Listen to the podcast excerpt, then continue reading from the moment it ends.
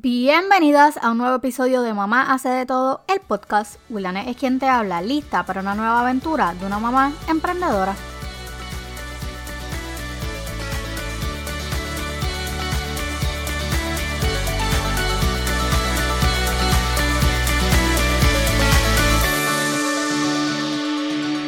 Hola bellezas y bienvenida al episodio número 5 de este podcast.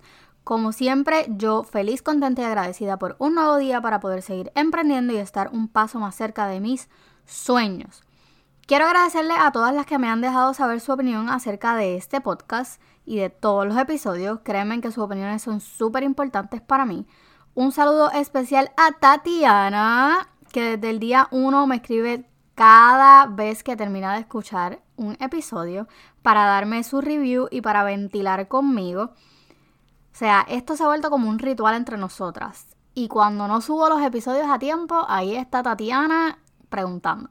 Así que, Tatiana, muchas gracias por todo el apoyo y ha vuelto adictas a dos o tres de sus amigas. Así que no se olviden de compartir este podcast para que también pongan adicta a sus amiguitas. Bueno, vamos a lo que vinimos. Ahora sí, vamos al tema del día. Hazlo por ti. Este será algo así como una sección dentro del podcast donde hablaremos de diferentes historias de mamás emprendedoras, pero desde el punto de vista de mujer y mamá. Decidí comenzar con mi historia.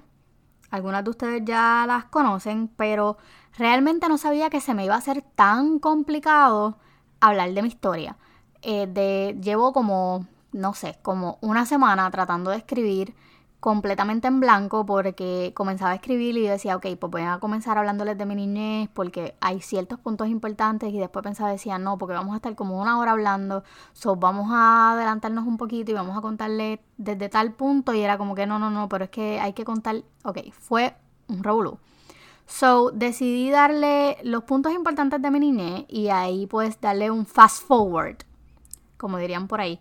Y entonces hablarle desde que me convertí en madre y varias cosas que aprendí en el camino que me llevaron hasta donde yo estoy hoy. Recuerden como siempre el disclaimer alert. Como siempre les he dicho, las expresiones vertidas en este podcast son un punto de vista personal de esta servidora o experiencias de mi persona. Si eres changuita, este es el momento para salir de aquí corriendo. Gracias. Este será un poco largo, o sea, este episodio va a ser un poco largo, más largo de, lo usualmente que hacemos. Por eso, empecemos. Lo que quiero contarles de mi historia es una parte de la que no hablo mucho, aunque una que otra vez he hecho referencia, pero creo que nunca he sido muy abierta y es momento de desnudar mi alma con todas ustedes. Ay, Dios mío, William, qué poética. Muchas saben que yo padezco de depresión y de ansiedad, además de ataques de pánico, desde hace un poco más de 12 años. Y si no lo sabías, pues ya lo sabes. Y la realidad es que desde bastante, ¿verdad?, pequeña, viví varios eventos para cualquier niño bastante traumáticos. Eh, a los siete años mis padres se divorciaron. Eh, fue un divorcio un poco, ¿verdad?, extraño porque pues viví cosas que no tuve que haber vivido, como uno como niño no debió haber vivido. Después de eso, en mi transición a escuela intermedia, mi papá eh, se fue deployed a Irak en plena guerra estuve, fueron, creo que hasta yo, yo tengo PTSD. Eh, yo estuve mucho tiempo en que la ansiedad me ganaba, empezaba a llorar en la escuela, fue bastante traumático para mí. Y pues más cosas que cualquiera pensaría que son irrelevantes para lo que verdad soy hoy en día. Pero ahí les dejo lo más importante porque si hablo en detalle estaríamos aquí como que la vida entera. Así que vamos a darle un poco del fast forward que les dije ahorita y vamos a empezar a hablarles de cuando me convertí en mamá. Cuando yo tuve a Ryan, que es mi hijo mayor, va a cumplir 11 años en como en unas dos semanas, el 22 de julio. Cuando yo descubrí que yo estaba embarazada de Ryan, yo tenía 17 años, acababa de entrar a la universidad. Para nada fue un niño planeado, pero a pesar de que el embarazo de Ryan en cuestión emocional fue uno bastante fuerte por diferentes situaciones, inmadureces.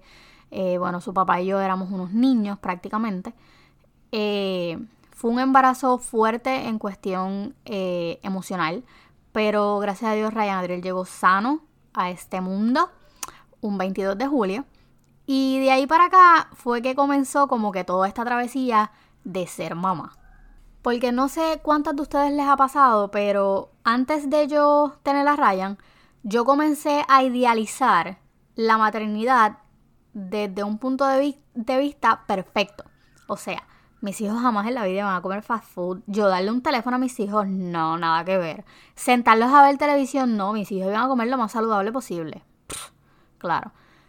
Pues, ¿qué pasa? Que a medida que fue pasando el tiempo y yo me di cuenta de lo que realmente significaba ser mamá, pues mi nivel de depresión comenzó como que a caer, a caer, a caer, a caer.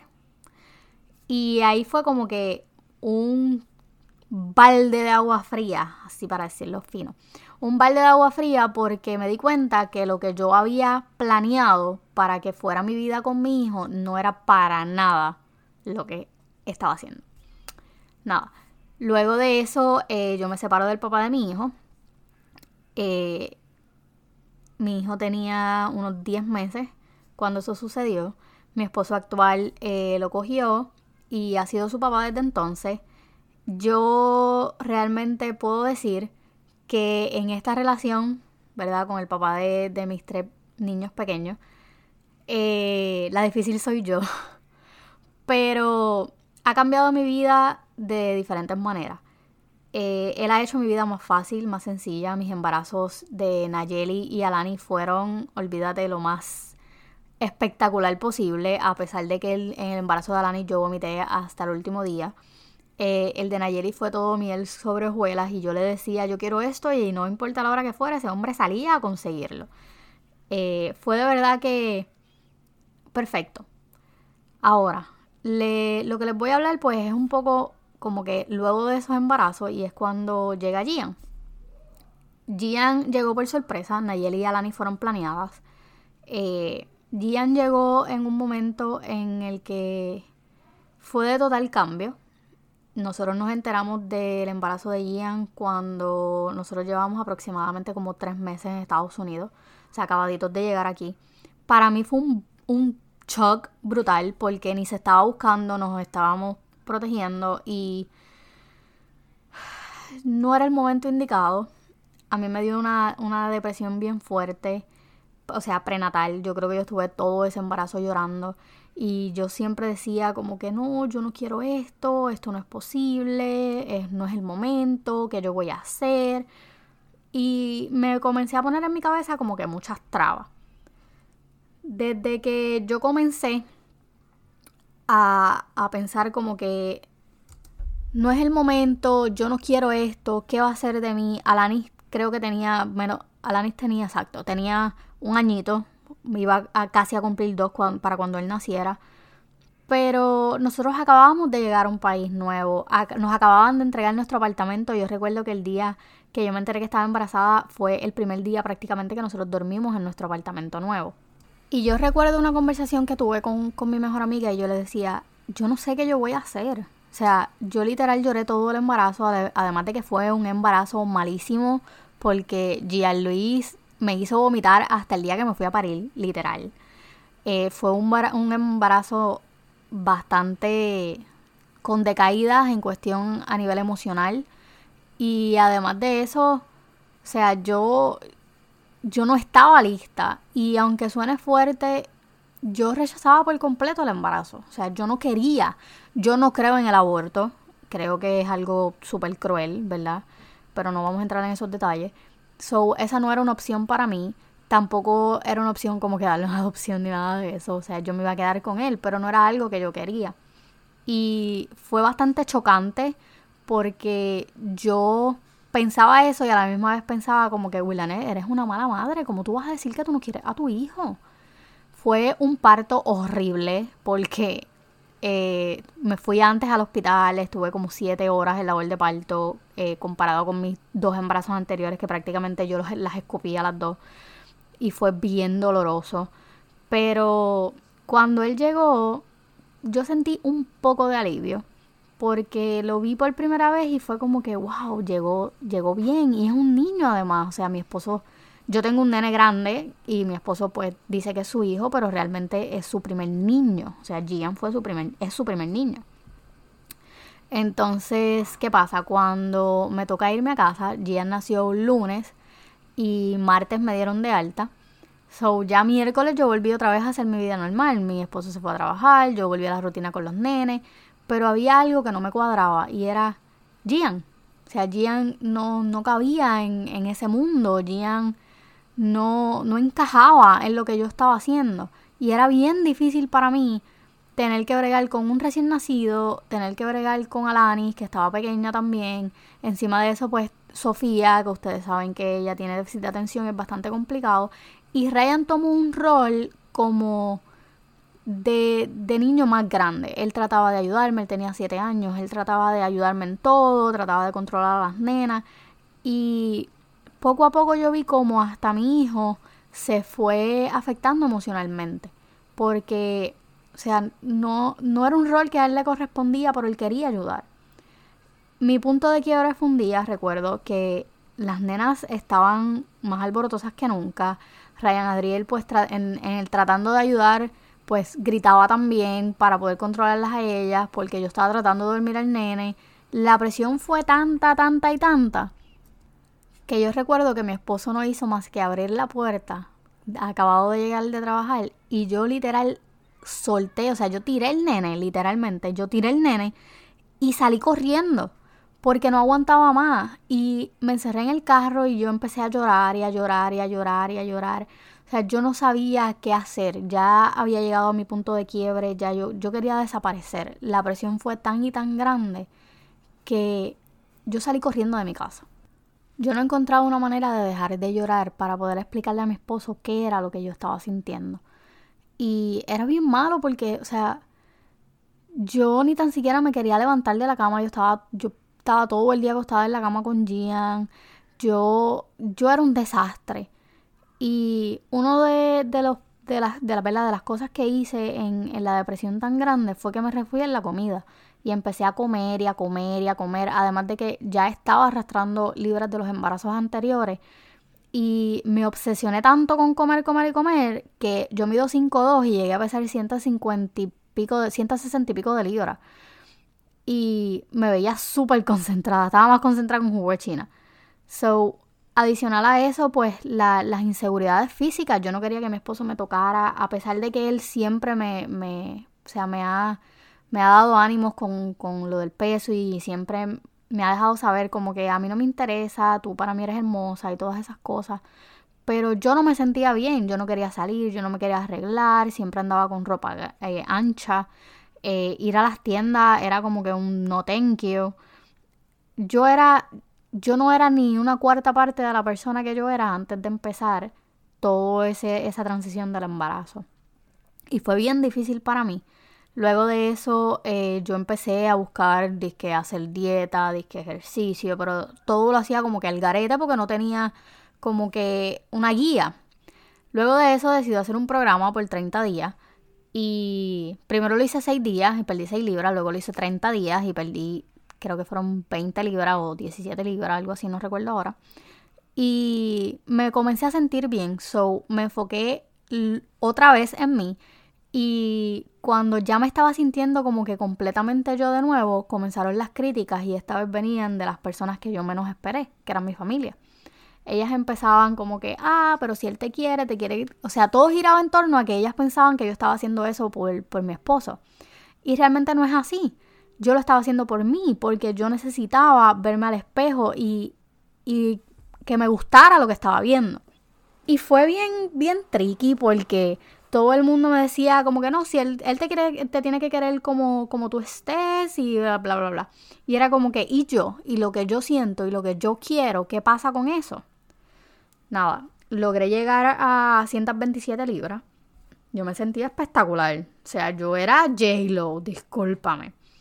Pero tenía un juego en mi cabeza entre, ok, ya sé que necesito darme tiempo, pero yo tengo cuatro niños y no tengo ayuda. Y todo, es, todo ese estereotipo que yo me había planteado en mi cabeza en un principio de cómo debía de ser una madre se arruinaba cada vez que yo entraba a las redes sociales o a Pinterest, porque díganme ustedes que ustedes ahora no van a buscar cualquier cosa y lo primero que hacen es entrar a Pinterest. Pinterest es un alma de doble filo, mis amores. Y o sea, comenzaba a ver estas madres perfectas, estas fotos perfectas, estas casas espectaculares, esas comidas para los niños, olvídate que eran lo más colorida posible. Y cada vez que yo veía, fue como que foto tras foto, yo me sentía peor madre todavía.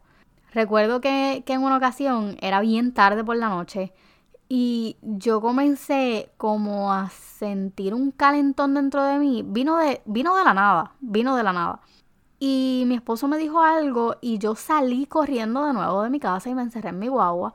Y en la guagua recuerdo que empecé a hablar con unas amigas y empecé a llorar y a llorar y a llorar y a llorar. O sea, yo me perdí. Ese fue el punto en el que yo más perdida en mi vida había estado. So, yo decidí buscar ayuda y aprendí muchas cosas. Entre esas aprendí que nosotras como madres nos exigimos mucho a la hora de, las expectativas. Discúlpenme si, ¿verdad? Eh, digo cosas como, como que no son quizás de relevancia para ustedes. Eh, les conté un poco de mi historia porque realmente lo estoy haciendo desde el corazón, no tengo ni guion en este momento, porque no encontré la manera de escribir sobre mi historia. Pero, nada, el punto es que yo quería ser tan y tan perfecta que me olvidé que yo soy humana. Las madres perfectas no existen, no existen. Nosotros, o sea, los niños no vienen con un manual. Nosotros vamos aprendiendo sobre la marcha y es bien complicado porque la maternidad es literal como explotar una piñata. Sabes que cuando tú juegas a la piñata, te vendan los ojos y tú empiezas a dar palo, palo, palo, palo, palo, hasta que explotas la piñata. Pues literal, así es la maternidad. Nosotras no sabemos a qué nos enfrentamos, vamos aprendiendo, ¿verdad?, a medida que van pasando los sucesos, pero tienes que entender que si tú te encuentras ahora mismo en el punto en que yo me encontraba, ¿verdad?, que les estaba hablando, que tenía como que esos ataques de pánico en todo su apogeo, porque de mí salió esa mamá oscura que yo les hablé en un episodio anterior. Si ustedes se encuentran en este momento, ustedes tienen que saber que todo lo que ustedes ven en las redes sociales, que todo lo que ustedes ven en Pinterest, en Internet, todas esas cosas, no son reales. O sea, no existe una mamá perfecta, no existe una mamá con su casa siempre arreglada y sus niños bien arreglados y bien portados, esos niños que nunca se les da dulces ni se les compra McDonald's. Ese tipo de madre no existe. O sea, yo decidí hacer este, este podcast, hacer este proyecto de Mamá hace de todo, porque yo quería que ustedes vieran que existen mamás reales que pasan por los mismos problemas que tienen ustedes, que son tan imperfectas como ustedes.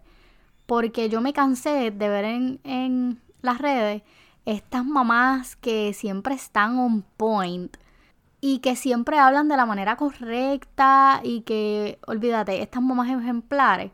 Yo quería que ustedes vieran que no es verdad. La mayoría de ellas tienen como que una doble vida, por decirlo así, las que llevan en Instagram y las que son realmente. Y las que me han visto, las que han hablado conmigo por Zoom, saben que hay veces que yo estoy hablando con alguien por Zoom y salen mis hijos de momento y yo empiezo a gritar como una loca. O sea, esa soy yo.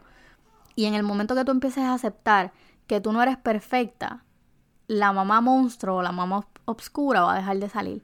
Y en el punto en que eso deje de pasar, tú vas a ser más feliz. Porque vas a dejar de exigirte tanto y si te dejas de exigir tanto vas a fluir mejor. La vida es un ciclo, simple y sencillamente haz lo mejor que tú puedas y enseñar a tus hijos en que siempre deben de ser mejor que tú. Yo no tuve una niñez perfecta, como yo les mencioné al principio, mis papás se divorciaron y fue bastante duro porque mi mamá siempre trabajó como una burra de carga. O sea, yo rara vez la veía, yo siempre estaba con mis abuelos, la veía solamente por las noches, cuando ¿verdad? me tenía que llevar a mi casa a dormir, y por las mañanas cuando me dejaba en la escuela.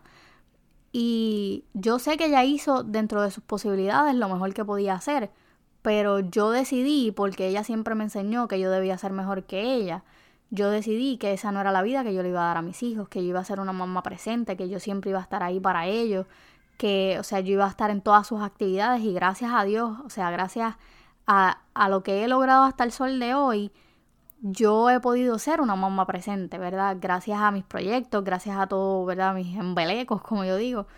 pero me ha dado la oportunidad de ser una mamá presente. El chiste de la maternidad está en tú aprender y disfrutarte el camino. Nosotros no somos perfectas y no podemos pretender serlo nunca, porque a medida que lo vayamos haciendo vamos a empezar a dejar salir a esa mamá monstruo que es la que grita o esa mamá obscura o simple y sencillamente vamos a terminar en una carga emocional tan y tan grande que vamos a perder nuestra identidad. Así que yo te invito a que tomes control de ti, que te dediques tiempo, que siempre recuerde que tú vas primero, porque si tú no te cuidas a ti, tú no puedes cuidar a nadie más. Si tú no te amas a ti, tú no puedes amar a nadie más. Así que vamos a ponernos primero porque cuidarte no te hace una mala madre. Así que, bueno, espero que ese como que esa historia rápida que les di y les contara un poquito más de mí las pueda ayudar, ¿verdad? A conocerme mejor. Hemos llegado al fin de este episodio que me he explayado como una loca. Así que no se olviden de suscribirse al podcast y dejarme su valoración de 5 estrellas, así me ayudan a posicionarlo y a llegar a más personas. Compártelo en tus redes sociales y etiquétame para yo poder verlo. Recuerdan, como siempre digo, bríndale una sonrisa a todo aquel que les pase por el lado amargado, porque ustedes tienen el poder de cambiar para positivo el día de alguien. Así que nos vemos en la próxima.